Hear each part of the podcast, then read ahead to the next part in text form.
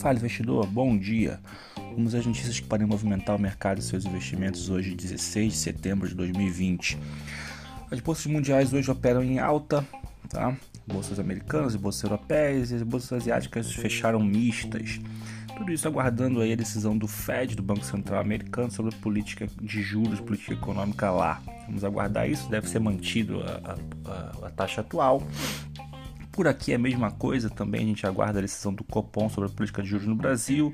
Selic deve ser mantida a 2%, não imagino uma redução maior, a gente já teve alguns sinais de inflação pipocando em alguns, em alguns produtos e alguns segmentos. O mercado ainda repercute a decisão do Bolsonaro ontem, né? declarações do Bolsonaro ontem de dar como encerrado o Renda Brasil, ameaçou eh, dar o cartão vermelho para alguém da equipe econômica, falando que propuseram congelamento de aposentadoria. O mercado já pensou que esse alguém podia ser o Paulo Guedes, ficou em polvorosa. O Guedes foi logo para a imprensa dizer que não era com ele o cartão vermelho, foi logo se defendendo.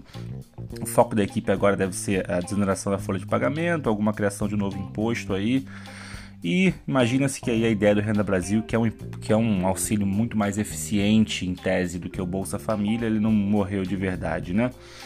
É, na parte de desempresa, a parte corporativa, é, a Petrobras trocou quase 4 bilhões em notes é, de títulos registrados na SEC.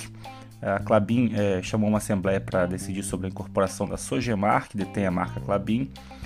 A CVM aceitou um acordo de 7 milhões para encerrar um processo envolvendo a B3, a nossa bolsa de valores, e a Gol deve enfrentar uma ação coletiva de investidores nos Estados Unidos.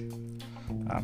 É isso por hoje aí, pessoal. Vamos acompanhar aí o, o, o, Banco Central americano e o Banco Central por aqui, Copom aqui, anunciam isso pós-pregão, tá? Após o fechamento do pregão. Isso vai repercutir bastante, com certeza.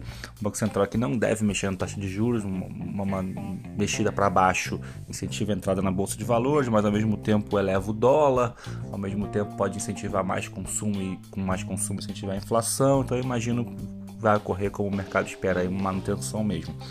É isso aí, se inscreve aí para receber aviso quando a gente botar algum podcast. Todo dia tem informação do mercado. Se inscreve nas nossas redes sociais, seja você investidor. É isso, até amanhã. Valeu!